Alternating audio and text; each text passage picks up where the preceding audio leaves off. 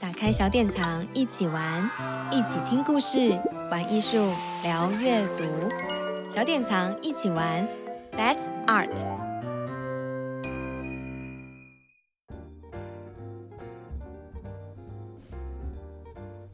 Hello，各位听众朋友，大家好，欢迎收听小典藏一起玩，让我们一起聊聊天。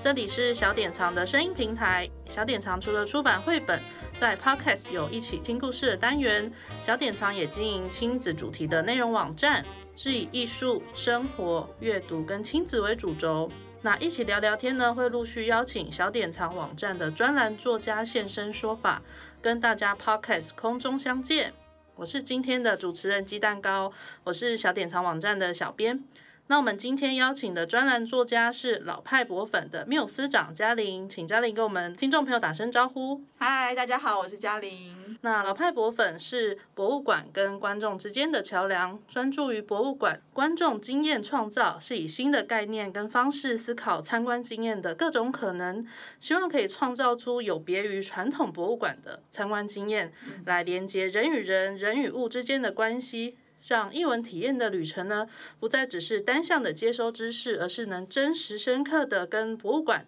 经典的藏品沟通，并且推动造访博物馆成为每个人日常休闲活动的首选。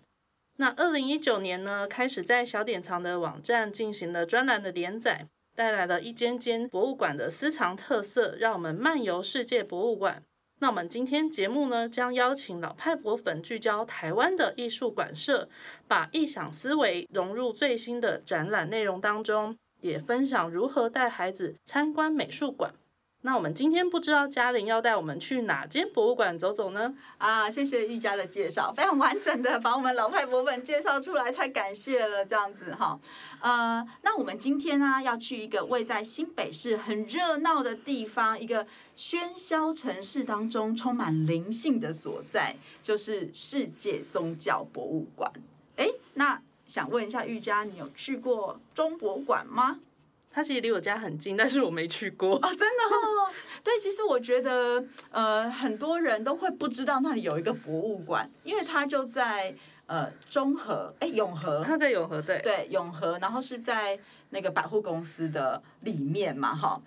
算旁边很近，对，对，算旁边，就算同一栋建筑啦，感觉上，对对对。那我觉得是一个蛮奇妙的所在，这样子。那不过就是我们呃，比如说我在跟别人介绍去中博馆的时候，就会有很多的朋友跟我反映说，宗教听起来就是一个很严肃的地方，哎，就是嗯。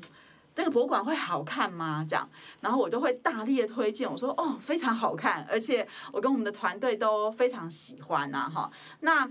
同时也会呃，就是跟朋友介绍，就是说到底就是宗教或是宗教博物馆，它对我们的日常而言，到底有什么样的意义？为什么我们要去参观中博馆这样子？然后呃，这时候大家就会聊到说，其实我们在生活当中，在日常的对话当中，好像真的很难。聊到宗教这件事情，嗯，好，就是除非我们在同一个信仰体系里面，比如说，呃，可能呃，我们家族可能都是基督信仰，那我们每个礼拜会去教会，那在教会里面会谈到宗教信仰，但是平常在生活当中，有的时候大家还会很刻意的去避免谈宗教，因为。怕说呃会会侵犯到对就是不同的就朋友之间对于信仰的一些呃想法，对不对？哈，尤其是像基督信仰一直都是比较，我的意思是说，相对于佛教，基督信仰就更激进一点。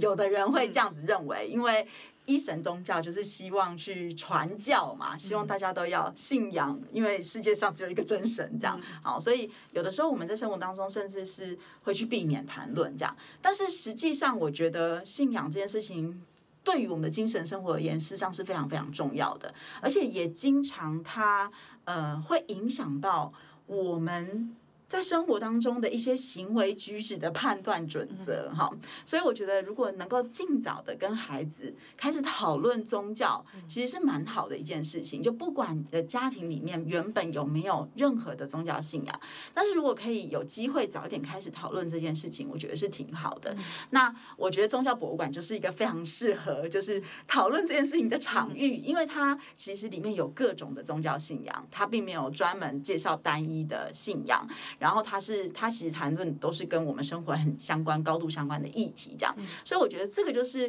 呃宗教博物馆就是存在的一个很重要的意义，这样子。那呃，但是跟孩子讨论宗教很容易吗？你觉得？瑜伽觉得？呃，有点难，可能小孩通常会觉得这个题目有点严肃吧。对，或者是可能对小孩而言，会觉得跟他好像没什么关系。嗯，好，对，那就是我觉得，我也觉得跟小孩讨论宗教是蛮困难的，因为它本身就是一个很大的题目，然后它可以非常的深奥，然后牵涉到整个人类社会的这种智性跟灵性的发展这样子，然后很多家长可能自己本身。都对宗教，尤其现在无神论者很多，就是家长本身都没什么特别清晰的想法哈，更何况就是要跟小朋友这样子讨论，我觉得一想到就是一个头两个大这样子哈。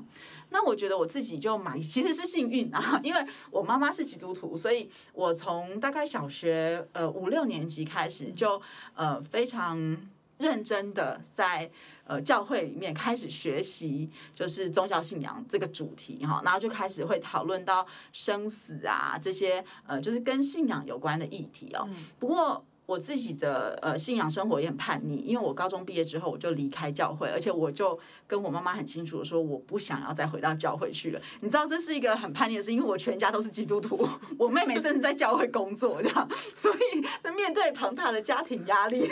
啊，但是无论如何，就是这是我的选择。可是我还是觉得我从小呃有机会接触到信仰，它对我的生命影响是非常非常大，也非常非常深刻的。所以，呃，但是我想，并不是，呃，大部分的家庭就是不一定会小时候就让孩子去教会，或者是去其他的信仰中心去做学习，哈。那，呃，在这样子的情况之下，我觉得，呃，呃，中博馆就是一个很棒的地方，就是能够让这个亲子在一个很轻松而且很优雅的环境当中，因为中博馆是一个非常安静，然后。它的文物都很漂亮，很精致，展示也做得非常的精致的一个地方哈。然后就是没有设限的去聊聊这个对人生影响很深远的题目。那所以今天呢，就很希望跟大家分享，我们可以怎么用异想思维这个方法来带孩子们，就是参观宗教博物馆，然后以及我们过去的一些经验呐。而且我也很想要介绍一个现在正在展出，而且设计的非常棒的一个沉浸式的展览，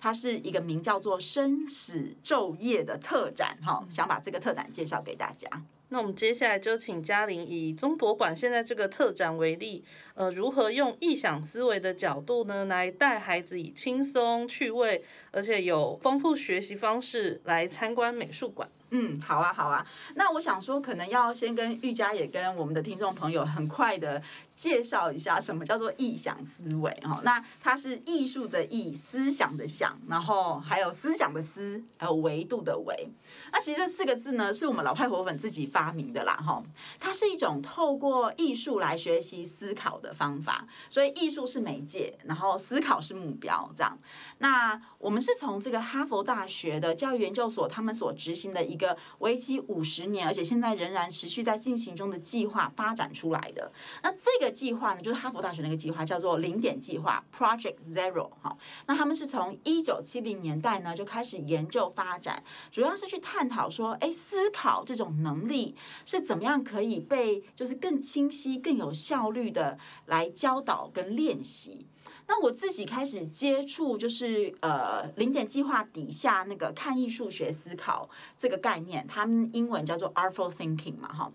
呃，我就觉得很兴奋，这样，因为它其实扩大了我们对于艺术的影响力，还有艺术学习的传统的理解跟想象。就说艺术呢，它其实可以不只是呃所所谓的美感的体验呐，它更可以是一个个体对于内在跟对于外在的探索，还有它锻炼思考力的好媒介。只要透过合适的方法去引导，每一个人都可以透过欣赏艺术作品来锻炼自己的思考力。就是你没有很丰富的艺术史的知识，那些都没有关系，就是他其实是鼓励大家能够透过观察、欣赏来锻炼思考力，这样子。那我们就再延伸嘛，就说，既然能够运用艺术来锻炼思考力的话，它就可以创造很多有趣的对话，去增加人跟人之间的沟通还有理解。那这也是为什么我们想要把异想思维运用在博物馆参观经验创造中一个很关键的原因，因为我们相信博物馆是一个很棒的场域，它非常适合家人、朋友、伴侣、亲子等等小团体去一起去参观啊，然后一起去创造高品质的对话。好，那在这边我就想要先定义一下什么叫做高品质，哈，就是说，就是一种更深刻、更真正能够有高度的精神层次或知识层次的对话，不是那种东家长西家短讲八卦的那一种哦。当然，那种对话也很重要啦，尤其是年纪越大越觉得那种对话非常重要，它是生活必需品。可是就是说，呃，我们也不是，我们也希望我们的生活当中不是只有那样子的对话嘛，哈。那如果我们可以透过博物馆这样的场域来增加生活当中高。高品质对话的比例，我觉得日子过起来会很不一样哈，就是每一个家庭这样子。那我们再回归到这个宗教博物馆这个特展啊，就是生死昼夜这个特展，它是以死亡为题目的。我们每一个人的一开始一出生就开始面对死亡，对不对？因为只要有出生就会有死亡嘛，所以。一出生就开始奔向死亡，那活着的每一天呢，其实都是在前往死亡的道路上。这句话听起来好像有点可怕，但是就是一个现实啊！你去想，仔细想，其实就是这样子。那自古以来，人类对于死亡之后的世界就有很多不同的想象跟诠释啊。那这些呃，就是众人害怕或者是很期待的这个死后世界，通常也是每一个宗教信仰用来管理或者只是控制他的信仰者的手段之一嘛。哈，例如我们非常熟悉的就是在民间信仰里面，就是说啊，如果你做坏事，就会下十八层地狱啊，所以你就要乖乖的等等啊，哈，对，或者是我不知道玉佳有没有，就是小时候有被被恐吓的经验吗？有十八层地狱都是很经典的一个那个，对对对对，好像我们就是台湾孩子，大概从小都一定会这样子被恐吓哈。那在基督信仰里面，因为呃基督教是回归天家嘛，是上天堂嘛哈，所以他对于死后世界塑造的是一种很美好的想象哈。所以他你就会发现说，呃，因为你对死后世界的想象跟诠释不同，可能就会影响到你活着的时候，你怎么样看待你的生活，这样子很有意思哦。那所以死亡。就是这个特展的这个核心议题。然后呢，他从参观展览的一开始，他就从问题，他就是以问题出发的，这样去激发我们对死亡的想象。这样，那当然他问了什么问题，我们就先不要爆雷，因为我们还是很希望大家可以去现场参观哈。那接着他就会用几件很精彩、来自世界各地主要宗教的这些图像的作品、艺术作品，去展现死后世界的可能性哈。而且呢，这个展览很棒的地方是中国。馆还设计了很有趣的那种互动探索装置，是非科技的哦，就是它是用很人文的这种互动探索方式，去帮助我们去探索这个作品中的细节哦，然后就在一个整个游戏当中去不断的探问说，哎，我们要怎么样以活着的每一天来面对死亡？嗯，那所以大家就可以想象说，哎，这个展览呢、它真的很适合运用异想思维中的一些方法，来跟孩子们做这种比较严肃的议题的讨论哈，而且是用轻松的方式啦，这样子。那当然就是呃，实际上要带孩子进去馆内参观的时候，他一定是要看小朋友的这个年龄啊，还有他的生命经验啊，家长自己可以去决定去设定一些不同的议题。例如说，如果有一些小朋友他已经经历过亲人的离世，可能是长辈的离世。啊，那在去参观展览以前，或许就可以先问他，就是说，哎，你觉得亲人的离开这个世界之后是去了哪里？哈，那我觉得还有很重要的一件事情，就是大人要先放掉自己原本的预设的认知，就是比如说，如果我是基督信仰者，我就会说，哦，他是上了天堂。可是其实我蛮鼓励大家，就是在跟小孩子谈论这个议题之前，先不要有这样的预设，哈，就是先。让他比较嗯自在的去发挥他的想象，那我觉得这个也是在运用就是臆想思维这个方法很关键的一个点呐。因为如果我们先直接告诉他说，哦，他就是会上天堂，或者他就是会下地狱，其实呃反而限制了孩子们的想象，而且也让他不敢去回答他的想法，这样子，因为他觉得。大人讲的才是正确的吧？小朋友很容易有这种观念，这样，所以就先不要告诉他。那我们先放开我们的预设，让小朋友自己去做发挥。那当然就是说，小朋友一开始可能会很，他也许不会有什么想象，或者说他也许看过什么故事书，或者说他听过什么以前的说法，他就会开始发挥，这样他就会开始提出来。那我觉得。作为大人的我们，就是可以让孩子先自由的提出来，然后不要告诉他有什么正确或者不正确答案，然后就跟他说：“那我们现在就去博物馆看看，哦，看看你刚刚提到的这些，呃，在博物馆里面我们可以发现什么这样子哈。然后以及就是可以让他们知道说啊，博物馆里面展出的都是可能都是绘画呀、艺术的作品啊，那我们就可以去看看大家是怎么样把他们的想象用画的方式呈现出来。这样在去以前可以可以这样子先给孩子做一些呃参观前的预告。”这样子，那。到了实际的展场，就是通过入口之后呢，我们大家会一起进入到一个比较幽暗的展厅。然后这个展厅里面会放置几件来自不同宗教描绘死后世界的作品，哈，它包括了像是基督信仰里面的这种最后的审判呐、啊，还有天堂的主题呀、或是来自埃及的死亡之书，或是属于佛教的这种西藏的唐卡，然后是以这种阴间的救度，就是在阴间里面救人渡人为主题的。那也有。阎王画就是我们很熟悉的这个阴间判官，就阎罗王哈，他对生前的审判还有死后的处罚等等这样子。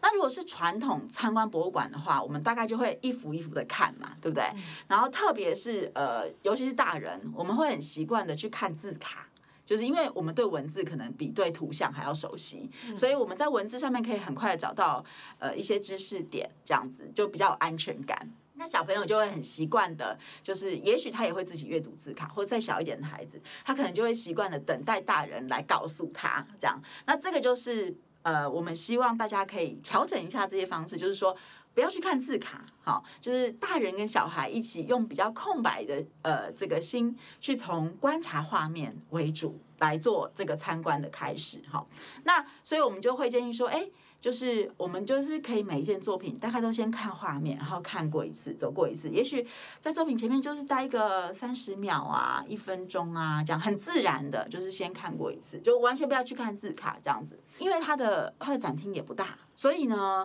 呃，就大概这样看过一次，可能也就是花个十，最多就是花个十分钟，甚至更短，这样就不会造成什么体力上的负担。然后全部都看过一次之后呢，可以就是问问小孩，就是说，哎，那刚刚我们看了，比如说五幅作品，那你最深刻的是哪一幅？好，那小朋友一定会有他的讲法嘛？那可能跟你自己的不一样，就是你也可以告诉小朋友说，哦，我觉得最深刻的是哪一幅？就这时候就是提出一种主观的偏好或是主观的想法是很重要的，这样，因为。我们习惯的看展方式都是那种客观的知识学习，可是其实后来呃，对于学习的这种研究就会发现，这种客观的知识学习要。留在内心深处是比较困难的。我们其实很容易听听看看就就出来就忘记了这样子，对，他没有办法真正的在你的生命里面就是创造出一点累积哈。所以主观很重要。那这时候我们去问小孩子，他看到最深刻的是哪一幅？然后以及告诉小孩子说，哦，我看到最深刻的是哪一幅？然后呢，就分别到这两幅作品面前去做更细致的观察，就是要去探索孩子说为什么他让你印象很深刻？那因为不同的孩子可能状况。不一样，也许他就是看到某一个主题，他觉得哇很有意思。也许他是被颜色、被线条等等，就是一些比较艺术创作形式的吸引，对不对？那我们也是，我们也会不一样。可是呢，透过这个主观的选择之后，我们的带走的东西就会比较深刻，就会比客观的知识来得更深刻一点。这样，所以我们觉得主观感受这件事情是蛮重要的。好，那。但是我们选定了，比如说我们选定了两件作品之后，那我们要怎么样去发展更深刻的讨论呢？现在我就想要请玉佳一起来跟我现场即兴的练习，或者是尝试一下这样。所以我就选了一件，嗯，我当时最喜欢的作品哈。那我们先不要破梗，先不要告诉大家它的名字是什么，我们就用一种自然的观看跟对话的方式来，呃，来跟大家。展现一下啊，那在现场看到作品的时候啊，可能可以用什么样的方式来创造这个有趣的对话？这样子好。那因为玉佳还没有去看过这个展览，是，所以呢，我就想要请玉佳呢先来看一下这整件作品。呃，来给你三十秒 看一下，这样对。好，这件作品呢，嗯，是一个长形的画作，然后里面看起来好像有很多小房间哦，然后嗯，就好像哎，中间好像是一个走道，然后里面有小房间，哎，乍看之下不太知道他们在干嘛，可是里面的人表情有点严肃，嗯嗯嗯，感觉就有点凶，对，嗯，而且也蛮多人的，对不对？对，里面很多人哦，嗯，但每一个房间有几个人？每个房间有一个呃，看起来比较像主人吗？还是主角？Oh, 那旁边有一个好像是他的随从，跟在站在他的后面，可能帮忙写写字啊、递茶。嗯 嗯，对对对对对。哎，所以玉佳要不要算算看，他总共有几个小房间？一 二三四五六七八九十一吗？但是中间中间，但十还是十一个呢？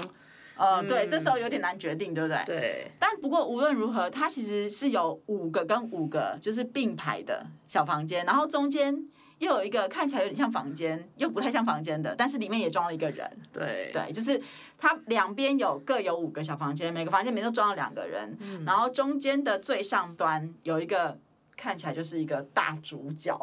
的人站在那里，对不对？对，感觉应该是辈分还是职职位最大。哦哦哦，最高的，对对对对对。那在这个走道，刚刚提到就是房间之外有走道嘛，有一些公共空间，对不？对。那公共空间，玉佳看到了什么呢？很像是以前那种民民俗传说的牛头马面吗？看起来像动物又像人的，还有绿绿的鬼，哎、哦，看起来很像鬼的绿绿的东西。嗯。然后中间有煮个什么，煮个人肉吗？或是 或是把人下油锅？好像有一锅东西啊，可是看起来不是那么恐怖，其实。啊啊啊啊！就是没有那么吓人。嗯，对。那玉娇要不要猜猜看？就是说，就你呃看到的画面，以及你过去可能对于死亡世界的理解或者想象里面，你觉得这个画面上面正在发生什么事？好像是人。有一点像是人会死后被带到地狱啊，然后接受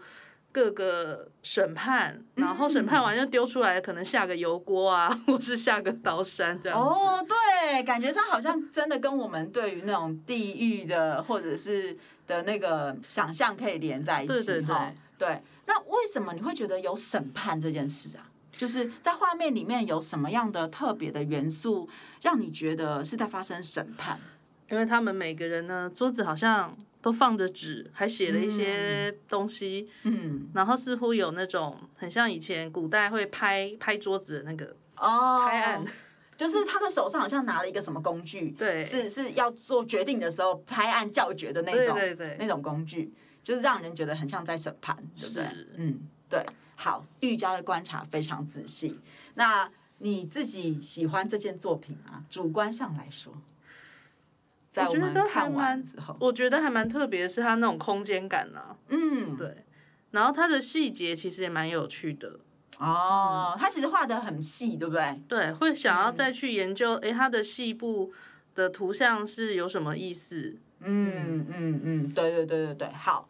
感谢玉佳为我们展演了我所谓的臆想思维的其中一种方式。好。好，我们现在先跟大家讲一下，我们刚刚观察的那幅作品叫做《瑶族十殿道谈话》哈。光听这名字，你可能很难很难很难想象那哪些字啦。不过瑶族基本上是中国的少数民族啊，就是住在应该是西南角的嘛哈。然后呢，十殿道谈话呢，就是刚刚我们也提到，好像有十个小房间，对不对？然后每个房间都住了一个判官，他真的就是判官哦。那中间的那个在最高处看起来像大主人，那个比较像是我们传统这个地狱故事里面的阎罗王，就是主判官呐，哈，主审官这样子。那的确他在。过道这个公共空间当中呢，就是有一些什么下油锅的这些画面啊，然后有牛马蛇神啊在那边呃做一些惩罚这样哈。那因为它是瑶族的，所以呃它在用色上面其实跟我们传统看到的民俗画有一点点不同，就是汉传统汉文化的民俗画，我觉得有一点点不同啊。那当然可能跟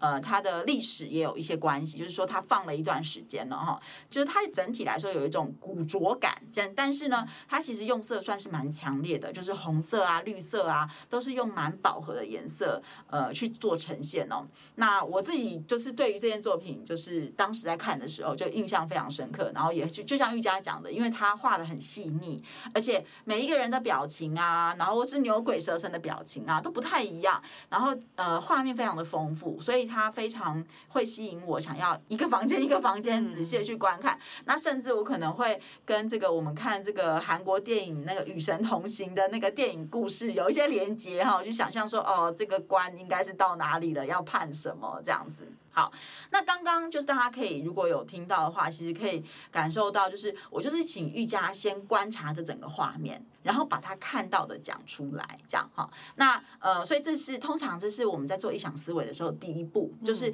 你先不要去被文字给限制，或者是被呃原本传统知识给限制，就单纯的用你的眼睛或者是其他的感官哈去做很详细的观察，就鼓励小孩，其实也鼓励你自己，就是把。看到的说出来，其实这件并没有那么容易。这件事情哦，当我们尤其是年纪越大哈，我们会发现我们的眼睛，我们越容易被脑部给限制，而去缩限了我们的观察。这样，所以我们自己在带异想思维的过程当中，常常发现说，哎，小朋友看到的比我们还要多啊，而且他们看到一些我们看不到的东西。那这个就是呃，创造对话当中很棒的一个呃，会自然产生的一种交流跟一种动能哈。那观察了之后呢，我们就会鼓励他，我们可以鼓励孩子去做推论哦，就是说，在这样的画面的结构以及你看到的东西当中，你觉得正在发生什么事情哦？那每个小孩或是每个大人就会依据他自己的对于就是死后世界的理解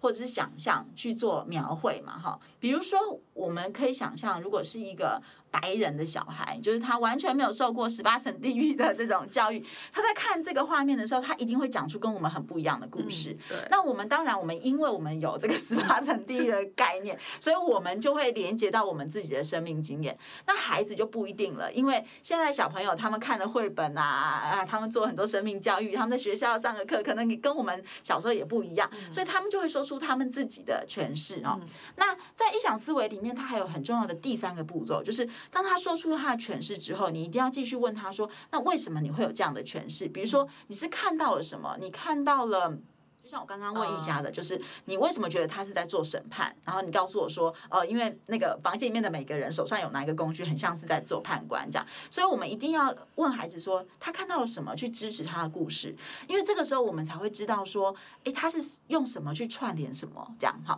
那你把那个串联抓出来之后，你就会更了解你的孩子。就是，诶，他平常都都在看卡通啊、动漫啊、打游戏啊，然后他会把他打的游戏跟这些东西去做串联哦，这是一种很自然的状态嘛，哈，这就是很有意思的地方，这样。然后也是呃，在异想思维里面很强调，就是让思考变得可见，好，就是因为我们我们刚刚提到，就是说这个方法它其实是看艺术锻炼思考力，对不对？所以呢，呃，我们要。锻炼这个能力，我们当然要先让它变得很清晰，我们才有办法去锻炼它嘛。因为你才会知道，当它变得清晰之后，你才会知道说，哦，你现在在推论上面，其实通常我们的推论都是连接已知跟未知，所以我们就会知道它的已知是什么，它的未知是什么，以及它怎么去做连接。那我们就知道这个连接是紧不紧密，它的逻辑性在哪里。好，那我们作为大人呢，因为通常我们的连接跟逻辑会比小朋友可能更。更受过一些训练，所以我们就可以先了解它的连接之后，我们再去引导他去做一些更多的不同的连接，或者是在逻辑上面去让它更强化一点，这样。所以这个是呃异异想思维里面很强调的点。所以大概分成三个层次，就是呃先观察，然后呢去做推论，然后呢去。请他把推论讲出来，去了解他的连接点跟他的逻辑推理点在哪里，了解他的推论的原因，这样子。那这个其实就是看艺术学思考，就或者是我们讲异想思维，我们在做这个呃作品的引导的时候，最基础最基础的呃三个层次。那我想每一个大人或是每一个家长都可以，当你有了这三个层次的原则之后，其实有很多方法可以去做变化嘛，哈。比如说呃，如果我们谈的是一种纯粹的艺术欣赏的话，我们我们的观察可能会用颜色、形状、线条啊去做一些引导啊，哈，或者是人物表情啊等等去做一些引导，就是让这个观察更聚焦这样子哈。那但是我觉得在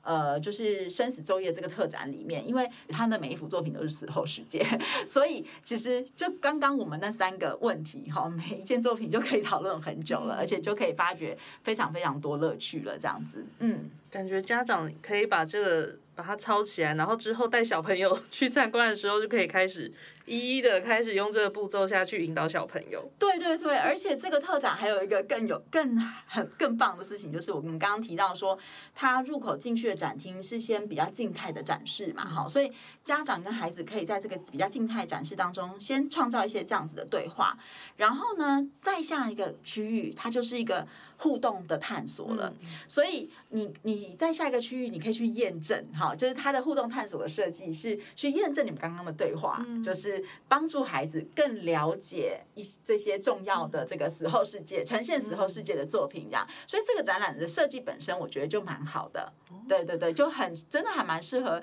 就是我们运用音响思维的这样的方法去做欣赏。然后死亡这个议题又是一个很严肃，但是。能够从小就开始讨论的很棒的议题，所以就很推荐给大家。嗯，那在大家去看这个特展之外呢，中博馆的常设展有没有嘉玲推荐的内容呢？哦，我觉得它的常设展其实内容也是非常非常的丰富哦。就第一个呢，它的主展厅啊，它其实蛮精彩的，有很多细节，我觉得有点难一次在我们的节目当中介绍完。但是我想说，介绍几个重点，这样哈。它的主展厅呢，就是分成。两大块，一大块呢，它是用地区跟宗教信仰作为主题去分橱窗。那橱窗里面有什么呢？就是橱窗里面就是很精致的这种礼器。就是跟每一个宗教信仰相关的礼器啊，我们知道，就是呃，其实一个宗教信仰发展的很长期之后，它有很多仪式化的行为，对不对？去彰显它整个信仰的内涵，以及去凝聚就是它的信徒之间的这个精神的意志哈。那所以仪式其实对于大部分发展成熟的信仰而言，或者是宗教而言是很重要的。然后他们的礼器都相当的精致，而且可以展现出每一个地方的特色以及每一个宗教的特色。嗯，那所以它有的橱窗里面是展示着各种宗教所使用的礼器。那我觉得这一块就是让呃小朋友或是大人一起，就是认识这个世界各地每一个人类族群。不同的宗教信仰，一个蛮好的点，这样子就会让我们，因为我是念人类学的嘛，哈，就是让我们知道说，所有的人类社会基本上都有他们自己的呃宗教信仰，都有他们自己对生跟死的解读，以及他们自己的仪式，这样，所以很多事情真的不是一定是这样就是对，或是一定是这样就是错，就是我们越早开始了解。呃，人类社会对于宗教信仰的发展，我觉得是很棒的。然后这个是它的外围哈，就是非常非常精致的文物。那它的那个常设展的中间有非常多就是建筑模型。好，那这些建筑模型其实也是体现了每一个宗教怎么样运用建筑空间来跟神。跟人做对话，哈，像呃日本的神道教啊，然后或者是呃欧洲的这种天主教啊，我们很很多很有名的教堂啊，哥德式的啊，各种类型的啊，啊，然后佛教就是汉人的这种佛教的寺庙啊等等的，都会在。它这个一个常设展的中间去做呈现哦，那建筑模型呃其实是一个，而且它的模型做的很精致哦，然后所以它其实是可以让孩子们做很多很细致的观察，以及做很多讨论的地方哦。就是有的宗教信仰它追求的是那种很繁复的美，比如说哥德式的教堂，它就是用很高耸的这种梁柱啊哈，去越接近上帝越好哈，然后雕梁画栋啊哈，去呈现出呃大家对于上帝的崇拜，那日本的神道教就用一种很极简的风格去呈现他们就是在信仰上面追求那种修行啊，以及可能就是超脱的那种那种感觉哈。然后以及他也会提到，就是因为像欧洲，因为它的气候相对来说比较稳定。那日本我们知道它就是地震、台风又都很多的地方嘛，所以 他们在建筑的设计上面也会去适应这些气候。像欧洲会有那么多这种参天的大教堂，就是因为他们气候很稳定，所以他们可以慢慢盖、慢慢盖。他们一个教堂可能盖几百年，然后盖成我们现在看到这个样子。但日本不一样，日本就是它随时都会有可能今天盖好，明天就被吹风吹跑了，所以 它的那个结构之间呢，哈，就会有很多这个因应气候的需要去做调整。那这个都可以在中博馆的这个模型当中看得到哦。而且如果你本身家长本身是学工程的啊，学建筑的啊，就你不用谈宗教，你可以透过对建筑的这个探索跟理解，用不同的角度去切入，然后。带到宗教这个议题，其实也是蛮好的。我觉得对于创造亲子对话来说，这样，那它其实有两层楼嘛。那它另外一层楼就是用比较多的呃这种录像啊，或者是比较多这种视觉的这种比较刺激性的的影像哈，去谈论这个世界各地的一些宗教的议题啊等等。所以我觉得它就是一层楼是很很文比较文物型的，用文物型的展示，然后有一层楼是比较互动的，然后有。有比较多的这种科技的运用，其实我觉得都蛮好。那它还有那种就是影片的展厅，是去谈一些生死啊，以及我们跟环境的关系，因为这其实都是跟人类跟宗教信仰是很有相关的。那我们刚刚提到那个意想思维的方法，那个三个层次，其实也都可以运用在这些地方哈。比如说我们去观察这些礼器的时候，一样你也是可以先用看的嘛，哈，先去详细的了解一下这个礼器有什么样的形状啊、形制啊。啊，然后是推测它的功能啊，然后以及呃，去去问孩子说，哎，为什么会这样推测？他跟他自己的生活，跟他自己的生命经验有什么样的连接？那建筑也是哈，所以这三个层次，它其实可以反复反复的运用，然后呃，透过就是持续的对话去。去创造出呃我们自己跟孩子之间更深刻对彼此的认识哈，然后以及自我的探索这样子，我觉得是很棒的一个场域。对，嗯、听嘉玲今天分享世界宗教博物馆，觉得非常的吸引人，然后就觉得非常的想去。哦、那我觉得今天分享这个宗教主题呢，也是希望可以大家对不同的理念啊有更多的理解，才有更多的包容。嗯，而且我知道近年来就是中博馆很用心的推出一些让人眼睛为之一亮的一些。特展，嗯，大家就是安排时间，可以就是慢慢的看展，然后跟对话。对，那最后呢，想要请嘉玲跟听众朋友预告一下之后的文章，或是节目主题，或是老派博粉最近有什么新鲜事呢？哦，好啊，谢谢玉佳。呃，我们之后在今年，其实我们又开启了新的一年度跟小典藏的合作嘛，哈。那呃，接下来呢，我们会介绍更多国内的博物馆还有特展，包括呃我们的九月的文章，就是也是。是跟中博馆有关的，然后接下来就会谈到奇美，现在也正在开始展出了一个很精彩的展览，叫做《时代的脸孔》哈。那这个是跟英国的这个肖像博物馆借展的哈。那因为其实我觉得我们对于台湾人对于肖像画其实并不是那么熟悉，可是，在西方就是肖像画是一个西洋画作里面很。占比非常非常重的一个类别哈，而且呃，我们从一个好的肖像画当中，会不仅可以看出这个艺术家本身的技术，还有他对人性的观察，也能够看出这个被画者哈他的一些精神气韵哦。所以我自己很喜欢看肖像画，所以接下来我们也会介绍奇美的展览，嗯、然后当然我们还是会安排，就是带着大家到世界其他地方去看展，而且现在因为疫情。就是慢慢解封了嘛，我相信很多人都就是蠢蠢欲动哈，可能准备要开始旅行了，所以也希望就是我们在小点长的专栏文章呢，可以带着大家就是先做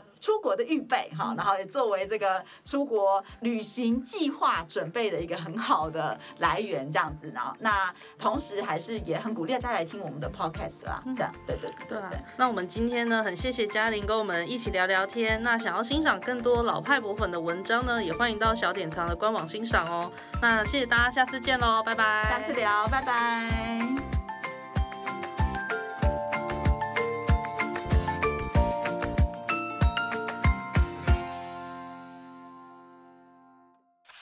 开小典藏，一起玩，一起听故事，玩艺术，聊阅读。小典藏，一起玩，That's Art。